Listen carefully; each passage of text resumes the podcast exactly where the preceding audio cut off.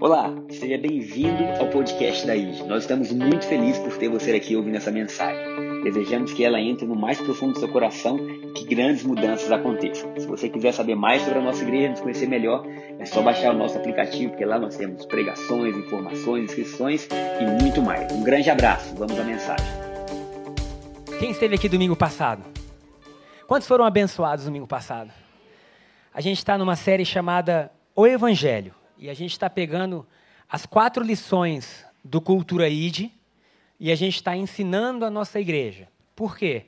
Porque todo mundo que chegar na igreja, a partir dessa data, vai passar pelo Café com o Pastor, que foi muito legal, e vai entrar em turmas Cultura ID, onde a gente vai entender por que, que a gente crê. Eu esqueci minha Bíblia, Pipe, você traz, por favor, depois? Por que, que a gente crê do jeito que a gente crê? Por que, que a gente tem essa base de fé? Como a gente se posiciona a partir dela? Muitos que aqui congregam começam a entender que, por mais que às vezes você tenha amigos também cristãos, nem sempre a gente pensa igual, da mesma maneira. Então, nós somos uma igreja baseada no que Jesus fez na cruz. Nós somos uma igreja que está firmada na nova aliança. Posso ouvir um amém? Então você precisa entender se esse é o lugar que você quer estar, se você crê nisso, se você acredita nisso, para que a sua vida possa ser facilitada. Então, domingo passado, a gente falou sobre o nosso primeiro estágio. De quatro domingos, a gente falou domingo passado sobre quem era o homem e como estava o homem. Amém? Eu vou fazer um rápido resumo, mas antes, Bianca, você coloca para mim, por favor, Lucas capítulo 2, versículo 14. Porque domingo passado a gente chegou à conclusão de que todo ser humano precisava de um Salvador. Não de um amigo, não de um conselheiro, não de uma regra, não apenas de uma direção, mas o ser humano precisava de um Salvador. O que, que é um Salvador? Alguém que está disposto a dar sua vida em resgate de outras pessoas. Então, o estágio do ser humano era a morte. Lucas capítulo 2, versículo 14, mostra o que acontece com os anjos quando Jesus nasce. Diz assim: Os anjos se reuniram e disseram. Vamos do 13, pode ser, Bianca? Vamos do 12. Eu queria ler a história inteira, mas não dá. E isto vos servirá de sinal. Encontrareis uma criança envolta em faixas e deitada em manjedoura. E subitamente apareceu com um anjo uma multidão da milícia celestial. Uma multidão de anjos no nascimento de Jesus. Aquele lugar volta a ser agora parte do céu na terra. Por quê? Porque o rei desceu louvando a Deus e dizendo: Glória a Deus nas maiores alturas e paz na terra entre os homens, a quem Ele quer bem. Respira fundo aí, meu irmão, e diz amém. O nascimento de Jesus fez os anjos saírem das suas regiões celestiais e visitarem Belém, eles, ao lado daquela manjedoura onde tem um, bebê envolto em faixas, eles olham aquela cena e eles louvam a Deus dizendo que glória a Deus às maiores alturas. E qual era a consequência daquilo ali que eles estavam vendo? E paz aos homens, a quem Deus quer bem. O fato de Deus ter enviado seu filho para nascer como ser humano era uma prova para toda a região celestial que Deus queria você bem. Que Deus me queria bem. Que Deus queria reconciliação com o homem. Que Deus queria nos trazer para perto. Que Deus então estava disposto a deixar sua glória nascer como um bebê, o que chama a atenção dos homens, porque quando os, os anjos chama a atenção dos anjos, porque quando os anjos veem Deus como ali no, no, dentro de um corpo de um bebê, eles falam assim: olha, glória a Deus às maiores alturas. E essa é a prova que Deus quer bem aos homens. Qual era o estado original do homem, então? E aqui a gente começa um rápido resumo sobre o domingo passado. Caso você não tenha vindo ou ouvido, eu aconselho você a ouvir. Serginho, quantas vezes você ouviu a pregação do domingo passado? Você falou? Duas vezes ele já. Ele veio domingo e ouviu. Não, ele veio domingo, burlou a regra da igreja, porque ele veio de manhã e veio à noite. Esse já era pecador, não podia ser nosso salvador mais. E durante a semana ele me manda mensagem dizendo: já ouvi mais duas vezes. O que, é isso? É sede de mudança de mente. Porque ele está dizendo: eu preciso entender quem eu era para que eu possa valorizar o que foi feito. Eu preciso entender qual era a minha posição. Então, o que, que a gente viu? Que o homem foi formado por Deus, imagem e semelhança. O homem foi criado então pelo próprio Deus, do pó da terra. Adão e Eva nascem e Deus dá a esse homem domínio. Deus dá a esse homem autoridade sobre a terra. E Deus faz esse homem funcionar de tal maneira que ele vê Deus e ele reflete Deus na terra. Ele vê Deus e ele reflete Deus na terra. Ele vê e ele reflete. Oh, glória. Vocês já imaginaram o que acontecia com Adão diariamente quando ele estava com Deus, na presença de Deus? a força, a glória.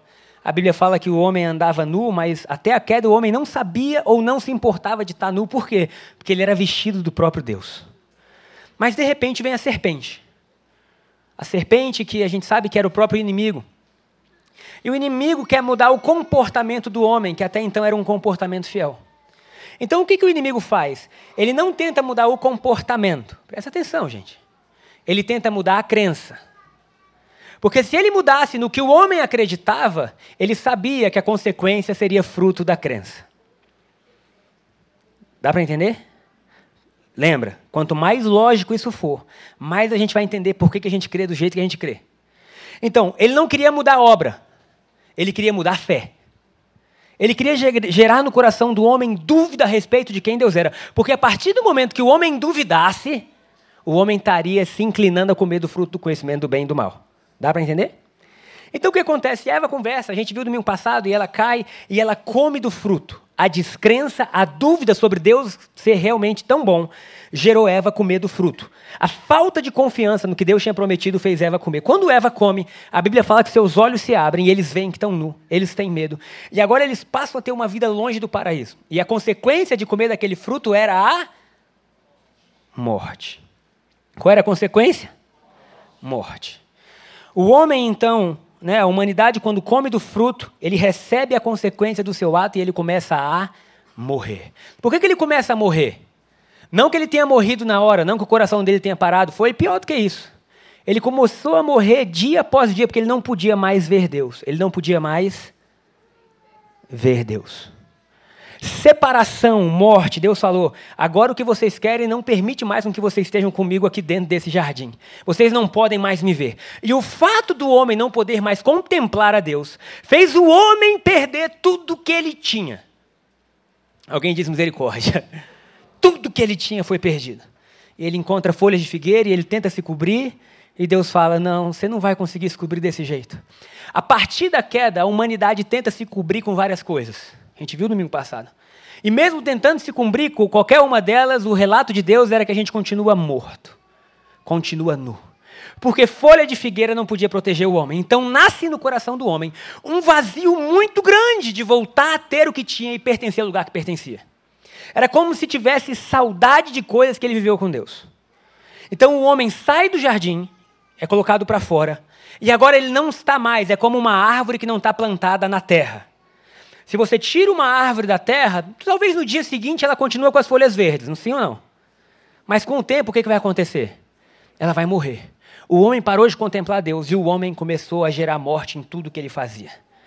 Morte emocional, morte familiar. Caim mata Abel. Enoque, enfim, não vou falar de todos os erros. Guerras começam a acontecer. O homem está totalmente perdido e necessitando de salvação. A destruição era tamanha que em Noé Deus fala assim: Eu vou acabar com tudo e vou começar tudo de novo. Acaba com tudo, começa tudo de novo. E pouco depois já começa os erros todos de novo. Por quê? Porque o problema não era a ação do homem, o problema era o coração do homem. Se o coração tiver errado, a sua ação vai ser errada. Se o coração tiver errado, a ação vai ser errada. Por isso que o objetivo de Deus nas nossas vidas não é mudar comportamento, é mudar coração. O objetivo do evangelho não é fazer as pessoas se comportarem melhor, como se a gente fosse um touro ou um cavalo que agora tem um freio. Deus não quer isso. O objetivo do evangelho é transformar o seu coração a tal ponto que agora você volte a refletir quem ele era na origem. O objetivo do evangelho é mudar a sua crença. A forma que você acorda, que você dorme, que você vive, sabe? A forma que você pensa a vida. Você foi chamado para devolver Deus ao mundo de uma maneira pura. Você foi chamado para ser ministro da reconciliação. Qual reconciliação? Que o homem estava brigado com Deus, longe de Deus, mas agora, através de Cristo Jesus, o homem foi chamado para perto novamente.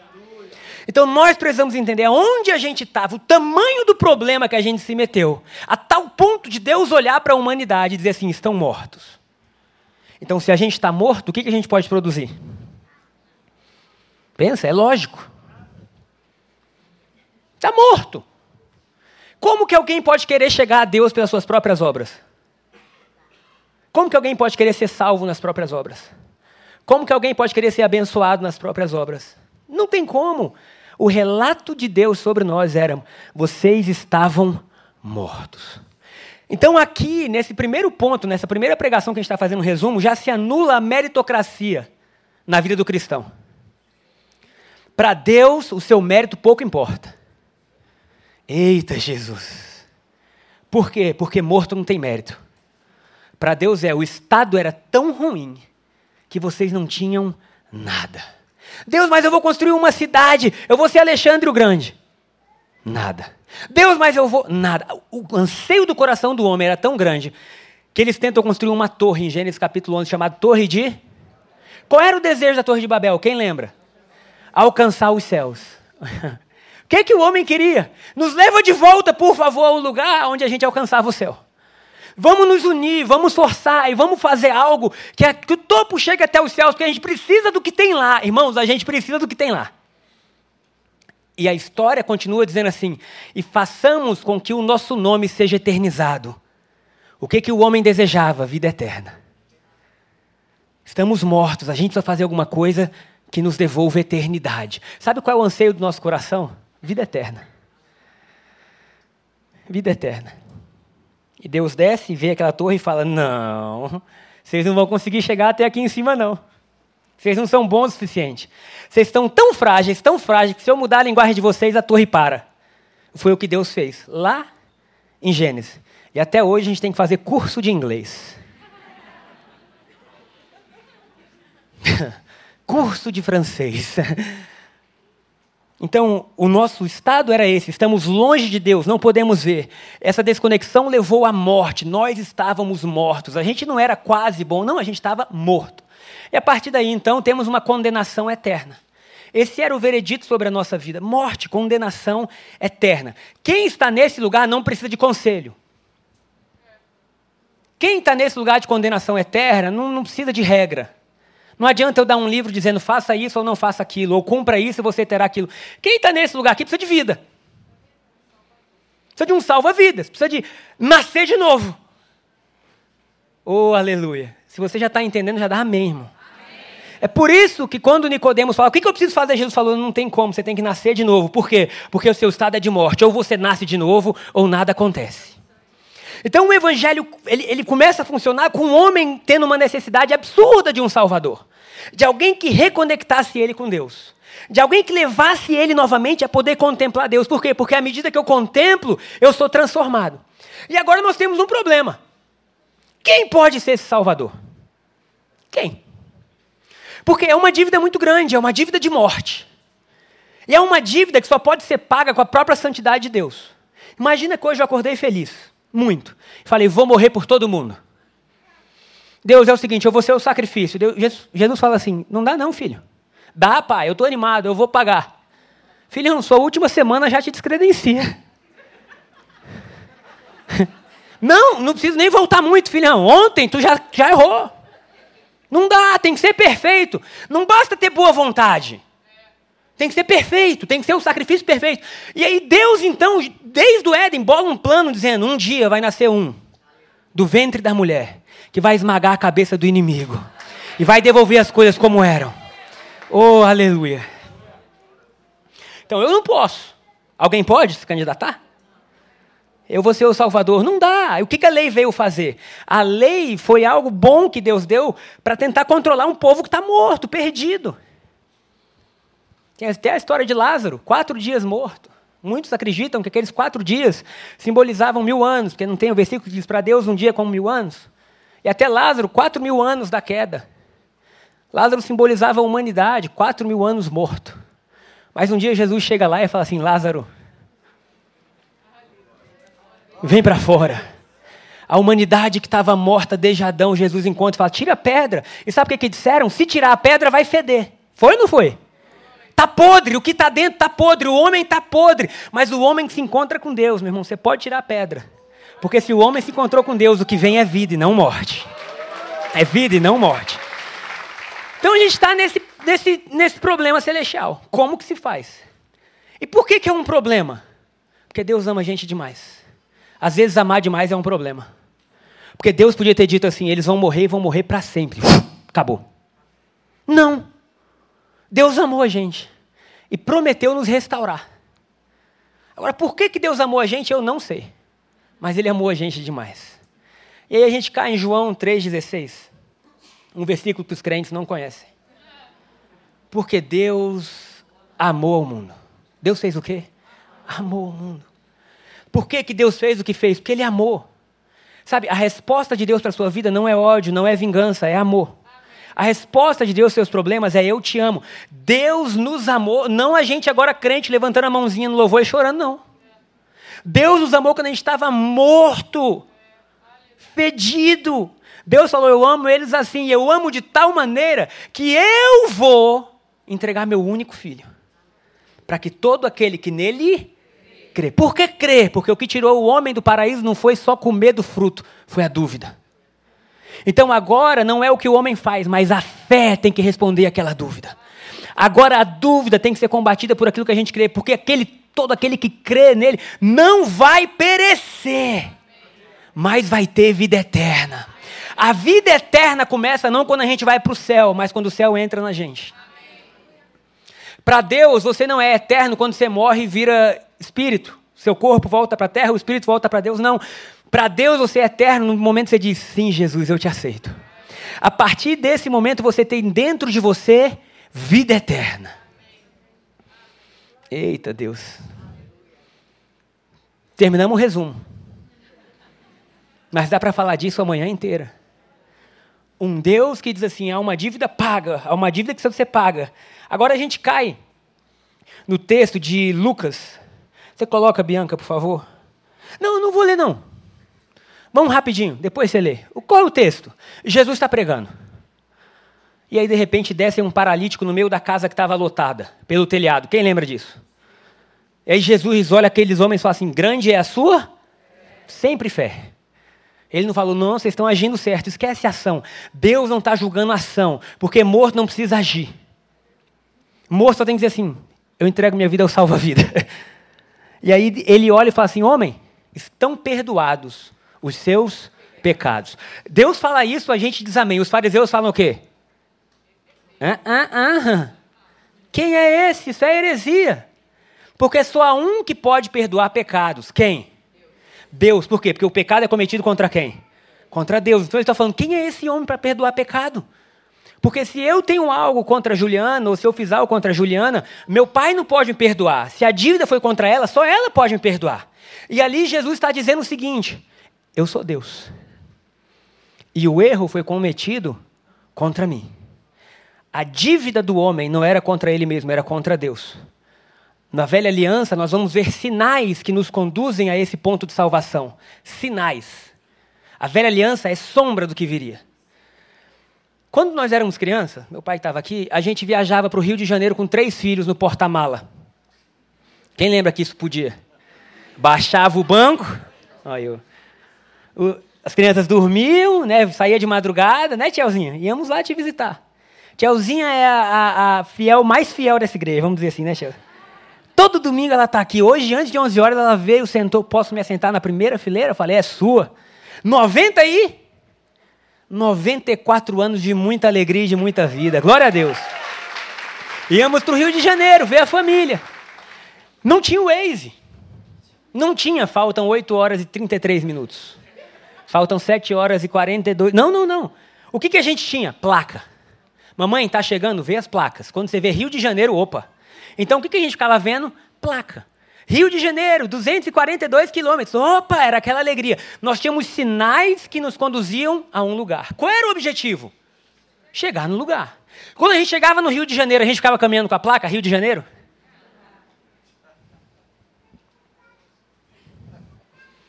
Qual era o objetivo da lei e da velha aliança?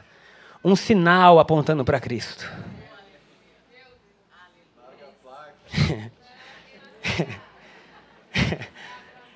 Quando você chega em Cristo Jesus, você diz: Obrigado pelo direcionamento. Eu estava morto e vocês me viram, me fizeram enxergar isso. Vocês me conduziram como um aio, como alguém que cuida de uma criança. Mas obrigado, foi muito bom, mas eu estou vivendo a realidade. Eu estou vivendo a realidade. Então, quem pode perdoar pecados? E aí a gente volta, então, o que aconteceu nas placas. Porque o que era a placa? Uma lei. Eu sou assim, olha, o justo vai ter que viver disso aqui fazer isso aqui. Qual era o problema? Eram mais de 613 leis, porque o crente acha que são só os 10 mandamentos. Quem aqui decorou os 10 mandamentos quando era criança? Os 10 mandamentos eram o início, irmão. E nem os 10 a gente conseguia guardar. E sendo criança, imagina. Meu Deus. Mas o problema é que se você descumprisse um, você o quê? Descumpria? Todo. Meu Deus. É difícil. Quem consegue? Ninguém. Então o homem tinha aquilo ali, a lei que norteava o que deve ser feito, como um sinal a Cristo. Então, puxa, ninguém pode se salvar. Se ninguém pode se salvar, Deus já deu a solução. Anualmente você vem trazer o quê até o tabernáculo? Um cordeiro. Você vem trazer um cordeiro. Como era o cordeiro? Era um cordeiro perfeito. Você não é perfeito, mas o cordeiro tem que ser. Opa! Liga, liga a chave de pensar, hein? Então imagine que a gente está aqui no tabernáculo. E vem minha esposa Charla carregando um cordeiro. O que, que todo mundo já sabe sobre ela? Pecadora. Não conseguiu cumprir. Qual era o bom? Todo mundo carregava cordeiro, porque ninguém conseguiu cumprir. Agora, quando ela chegava diante do sacerdote, o que, que ela estava analisando? Cordeiro. Será que esse cordeiro é bom? Quando ela chegava diante do sacerdote, o sacerdote dizia: licença, porque agora eu vou analisar o cordeiro. Pensa. João está batizando. E ele diz assim: Eis o Cordeiro de Deus, que tira o pecado do mundo. Qual era o ponto central? Deus já dizia: Eu sei que você não deu conta. Eu preciso analisar o cordeiro. Se o cordeiro for perfeito, você recebe favor. Se o cordeiro passar no teste, você é abençoado. Se o cordeiro passar no teste, você é perdoado. Se o cordeiro passar no teste, você tem mais um ano de abundância. Então a pessoa que entregava o cordeiro ficava do lado de fora esperando. Se o sacerdote dissesse, Tetelestai, o homem vibrava. Porque ele dizia: O cordeiro foi aceito e eu fui abençoado. Quando nós chegamos diante de Deus, nós estávamos mortos, mas a gente fala assim: eu trouxe um cordeiro. Aleluia. O nome dele é Jesus, Deus. Analisa Jesus e vê se ele serve. É por isso que quando Jesus está na cruz, a, única, a última palavra que ele fala é tetelestai, o cordeiro foi aceito. Agora, oh, glória a Deus. O que que isso nos leva a crer? Que nós chegamos à igreja, não, ah, eu estou bem ou estou mal. Eu carrego um cordeiro. Eu carrego um cordeiro. E Deus está olhando esse cordeiro. Eu estou vestido do cordeiro. E por causa desse cordeiro, Ele libera favor para a minha vida. Mas agora vem a parte para a gente já começar a celebrar. Porque o favor não é anual, o favor é eterno. Ah, não, gente. Vocês têm ideia disso? Quando Jesus foi entregue, Deus falou assim: favor eterno para o que crer. Não, vocês não são crentes, não. Estou dizendo que a partir do momento que você mostra Jesus, Deus falou do céu, você é abençoado. Eu falo, vou repetir uma frase que eu falei no primeiro culto, eu estou fadada a dar certo. Minha vida, ela está obrigada a funcionar. Porque meu cordeiro é bom demais. Sabe, o cordeiro é tão bom que ele falou, Gabriel, favor eterno. Você vivendo e depois você morrer na eternidade. Então o que, que acontece? Se o ser humano não é suficiente para pagar a dívida e nem o cordeiro, tem que vir alguém. Alguém que seja puro do início ao fim. Alguém que não tenha errado e alguém que possa ser perfeito diante de Deus para liberar algo que foi perdido. Vamos abrir Hebreus. Hebreus não, vamos abrir. É, Hebreus capítulo 10. Vamos de novo. A gente vai ler aqui uns 14 versículos. Porque a gente precisa ser livre, gente. Nós precisamos ser livres. A gente precisa entender, porque depois que a gente entender, a gente diz: Eu creio nisso. Irmãos, hoje eu acordei numa felicidade. Todo dia eu acordo numa felicidade. Não é hoje, é todo dia, a verdade é essa. Cara, fui pegar minha Bíblia, fui ler, pegar meus livros, fui orar, liguei o som, falei: Deus, eu sou amado demais. Eu lembrei uma libertação que Deus fez na minha vida. Grande. Mas eu vou ler. E aí, no meio do, de ler, eu vou dizer qual foi a libertação. Talvez Ele queira libertar você também. Ora, visto que a lei tem sombra, é placa dos bens vindouros, não a imagem real das coisas, ela nunca jamais pôde tornar perfeitos ofertantes, com os mesmos sacrifícios que ano após ano, perpetuamente, eles oferecem. De outra sorte, não, teria, não teriam cessado de ser oferecidos? Sim ou não, Tiago? Você que é um homem inteligente. Se tivesse aperfeiçoado, não precisa mais apresentar. Por quantos que prestam culto, tendo sido purificados uma vez, não teriam mais consciência dos pecados. Veja o seguinte: entretanto, nestes sacrifícios faz-se recordação de pecados todos os anos. Ou seja, quando eu levava aquele sacrifício ano a ano, eu estava lembrando ano a ano que eu era um pecador. Versículo 4. Porque é impossível que o sangue de touros de bodes remova pecados. É impossível. E aí eu lembro, irmãos, que na minha adolescência eu fui um encontro com Deus. O encontro sempre foi maravilhoso, curas aconteceram, milagres, glória a Deus pela fase que a gente viveu. Mas em um dos encontros o pastor disse assim, na, na, na palestra da cruz. Toda vez que você peca, você crucifica Jesus de novo. Irmão, minha adolescência ficou dura demais. Diante de Deus. Porque às vezes eu errava e dizia, não, Jesus, desculpa. Já não basta errar, ainda pensava em matar Jesus de novo. E o meu Deus do céu, agora o que, que acontece? Não só isso, como a gente tinha um momento onde a gente tinha que anotar todos os pecados e tacar no, no fogo. E isso não era uma vez, não é assim, aceitei Jesus, quero deixar isso para trás. Era ano a ano. E um dia eu estou lá, padrão, padronizado. Começou o negócio, vinha um papelzinho, davam um caneta, davam tudo. Lembrando meus pecados. Aí Deus pergunta para mim: o que, que você está fazendo? Falei, uai, vou queimar os pecados. E Deus falou assim: seus pecados já foram queimados. Você só precisa crer nisso. E aí eu comecei a estudar, então, aí, se, porque pensa, gente, eu gastava tempo tentando lembrar até do que eu não tinha feito. Eu me arrependia, Deus, eu não sei se eu errei ou não, mas até do que eu errei. Aí vem alguém e diz assim: arrependimento tem nome, pecado tem nome, tem que confessar um a um. E o que você não confessar, lascou. Irmão, eu confessei coisa que eu nunca fiz. Vai que. Por isso, ao entrar no mundo, vamos para o versículo 7. Então eu disse, Jesus dizendo: Eis aqui estou, no rolo do livro está escrito a meu respeito, para fazer, ó Deus, a tua vontade. Depois de dizer como acima, sacrifícios e ofertas não quiseste, nem holocaustos e oblações pelo pecado, nem com isso te deleitaste, coisas que se oferecem segundo a lei? Então acrescentou: Eis aqui estou para fazer, ó Deus, a tua vontade. Remove o primeiro para estabelecer o segundo. Deus está dizendo: eu removi o que passou, não para deixar vocês num vácuo, no vazio, mas para estabelecer algo maior. Mas para que o segundo venha, o primeiro tem que sair.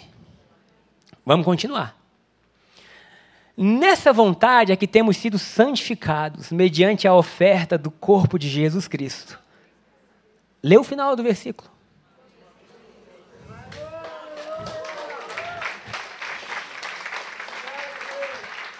Temos sido aperfeiçoados ou santificados mediante a oferta do corpo de Jesus Cristo, uma vez por todas, ele não vai morrer de novo, não.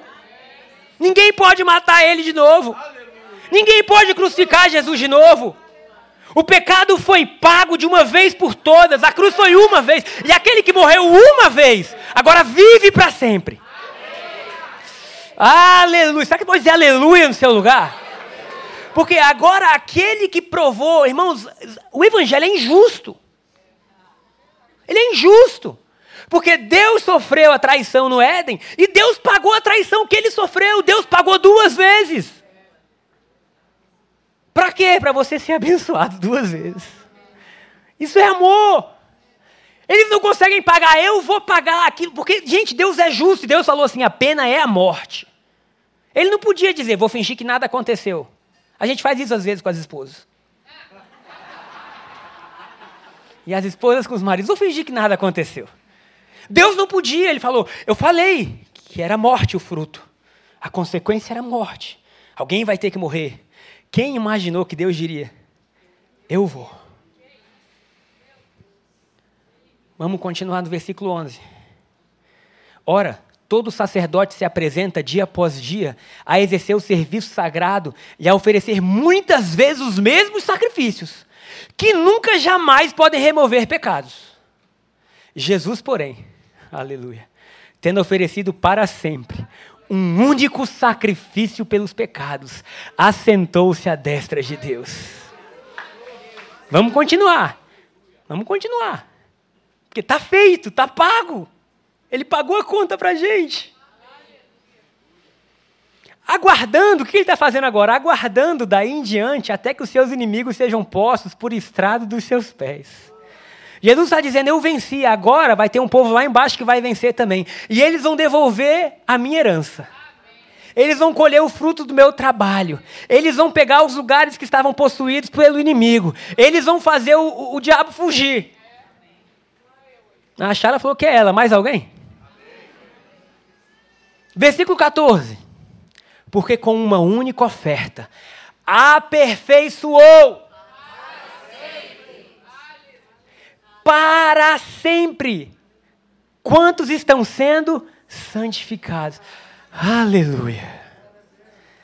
Deus está dizendo que em Cristo Jesus você foi aperfeiçoado para sempre. Que Salvador é esse que a gente tem?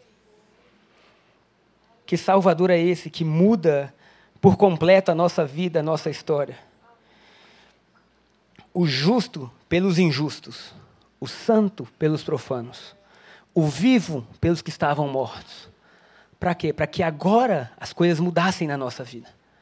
Para que agora aquilo que havia sido levado fosse devolvido. Romanos capítulo 5, 6 diz: Cristo morreu por todos os ímpios. 2 Coríntios 5, 21 diz: Jesus se fez pecado por nós, para que nele fôssemos feitos justiça de Deus. Preste atenção, porque o Evangelho é uma troca. Jesus falou assim: Eu vou pegar o seu lugar e eu vou morrer por você. Você aceita? A gente fala: Obrigado. Mas ele fala: É mais do que isso. Agora eu vou te fazer viver a vida que eu mereço.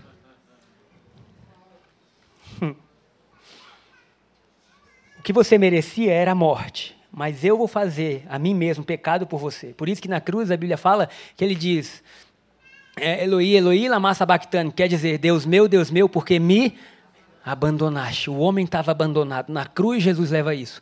Para que agora nunca mais você se sinta só. Ah, Deus está comigo nos, seus, nos meus melhores dias. Não, você está errado. Você está incompleto. Deus está contigo nos seus piores dias.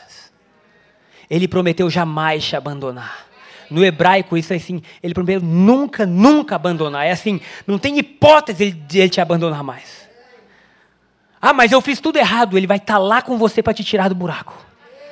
Ah, mas eu fiz tudo certo. Ele vai estar tá lá com você. Porque agora ele está dizendo: não é o que você fez, é o que Jesus fez. O que Jesus fez me tornou preso a vocês. Me tornou amarrado em amor, em glória, em graça. Glória a Deus. Glória a Deus. Romanos 4, 25 diz: Ele foi entregue à morte para pagar todos os nossos pecados e ressuscitado para nossa completa justificação. Vamos ler Apocalipse capítulo 5. Porque o dilema que a gente está vivendo de precisar de um Salvador era: quem é digno? Quem é digno? E a gente vai ver que só podia ser Jesus. É por isso que Jesus fala assim: Eu sou o caminho, eu sou a verdade e eu sou a vida. Ninguém vem ao Pai senão por mim. Qualquer história que você ouvir que alguém foi a Deus, se não for por Jesus, você fala: opa, Foi não. Por quê? Porque só ele pode abrir de novo o caminho. Vamos lá, Apocalipse capítulo 5, versículo 1. Eu tenho uma boa notícia sobre Apocalipse para a gente, vocês querem? Não importa qual é a escatologia que você segue. Pré-milenista, pós-milenista, futurista. No final a gente venceu. A boa notícia do Apocalipse é que deu certo. Vencemos. Agora, olha o que João está dizendo: vi na mão direita daquele que estava sentado no trono um livro escrito por dentro e por fora, de todo selado com sete selos. Esses sete selos nada mais é que o número da perfeição, era um selo perfeito, não podia ser aberto. Vi também um anjo forte que proclamava em grande voz: Quem é digno de abrir o livro e de lhe desatar os selos? Ora, nem no céu, nem sobre a terra, nem debaixo da terra, ninguém podia abrir o livro, nem mesmo olhar para ele. Meu Deus. João está dizendo: Eu fui ao céu e eu vi que tinha um livro. Esse livro estava selado, esse livro estava fechado. E eu chorava, eu chorava porque ninguém era digno. Quem era digno? Ninguém. Nem na terra, nem sobre a terra, nem debaixo da terra, não existia pessoa que pudesse ser digno. Versículo 4. E eu chorava muito, porque ninguém foi achado digno de abrir o livro, nem mesmo de olhar para ele. As coisas no livro eram tão santas que a gente não podia olhar para ele. Que a gente não podia contemplar o que estava ali. Era santo demais para a gente. Você já imaginou Deus ter uma vida para você escrita em um lugar que você não pode nem olhar para ela? Você não pode, diz ninguém, ninguém é digno de abrir, nem mesmo de olhar para ele. Versículo 5. Todavia, glória a Deus, um dos anciãos me disse: Não chores. O evangelho diz para você: Não chora, não. Por quê? Porque eis que o leão da tribo de Judá, a raiz de Davi, venceu para abrir o livro e os seus sete selos. Aquilo que era impossível para o homem que estava morto, João diz: Jesus venceu e abriu o livro. Ah, glória a Deus. Por que, que isso é importante? Porque nesse livro tem aquilo que Deus sonha para a gente. Muitos teólogos acreditam que é o livro da nova aliança, outros acreditam. O que importa é o que estava selado que o homem não podia ter. Jesus abriu para a gente. Fala para quem está do seu lado: Jesus abriu.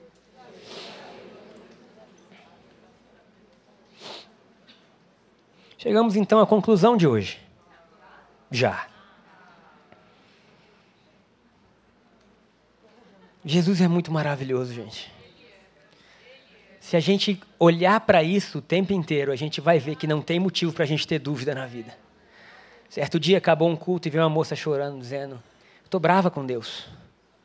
Eu falei: É mesmo, ela é. Porque Deus não me ama.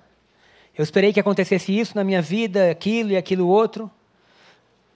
E eu acredito que tinha algo em específico que ela tinha esperado até então e não tinha acontecido. E ela falou: Deus não me ama porque as coisas não aconteceram. A prova que Deus nos ama não é o que vai acontecer com a gente. A prova que Deus nos ama é o que Jesus fez por nós. O amor de Deus não está no seu futuro. O amor de Deus está no seu passado. Quando a gente olha para a cruz, a gente diz: Meu Deus, Ele me ama demais. Ah, mas eu ainda não tive, eu não, eu não preciso de ter mais nada. Eu estou olhando para um. Ele me ama demais. Sabe? Estavam perguntando para Jesus assim: qual é a vida eterna? E ele falou assim: a vida eterna é me conhecer.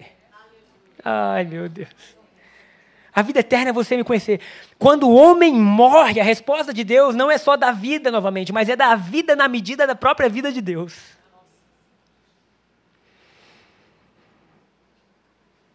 Ah, mas não aconteceu isso. Problema que não aconteceu. Ah, mas ainda não aconteceu aquilo. Problema. Nós estamos selados eternamente. Quero me embriagar nesse amor de Deus. Mais alguém? Paulo fala assim: Não vos embriagueis com vinho no qual há dissolução, mas enchei-vos do espírito. Às vezes a gente gasta tanto tempo fazendo coisas triviais no dia a dia e a gente esquece de se embriagar com essas verdades. Então, o que acontece a partir do sacrifício? O que acontece agora? Porque a gente estava morto e agora a gente tem um Salvador. A gente vai passar por quatro pontos rapidamente. Um, a separação foi quebrada, dando ao homem acesso ao Criador novamente. A separação que existia entre nós e Deus não existe mais. Temos novamente acesso a Deus. Efésios 2,14 diz que ele derrubou o muro de separação. E por seu próprio corpo desfez toda a inimizade. Alguém pode dizer amém? Então, nós contemplamos a Deus novamente. O segundo é que com o acesso a Deus, o homem tem capacidade de contemplá-lo. Então, o primeiro nos devolve acesso, o segundo a gente contempla. contempla. E porque contemplamos a Deus, podemos nos tornar semelhantes a Ele novamente. A quem você vai ser semelhante? Não é o seu pastor, não. Não é seu líder, não é seu amigo, não é seu pai. Você vai se tornar semelhante a Cristo. Você vai fluir nos dons como Cristo. Ontem fiquei sabendo que o treinamento profético aqui foi maravilhoso. Nós somos como Cristo. Os dons estão nas nossas vidas. Vamos ler 2 Coríntios 3,18. 2 Coríntios 3,18.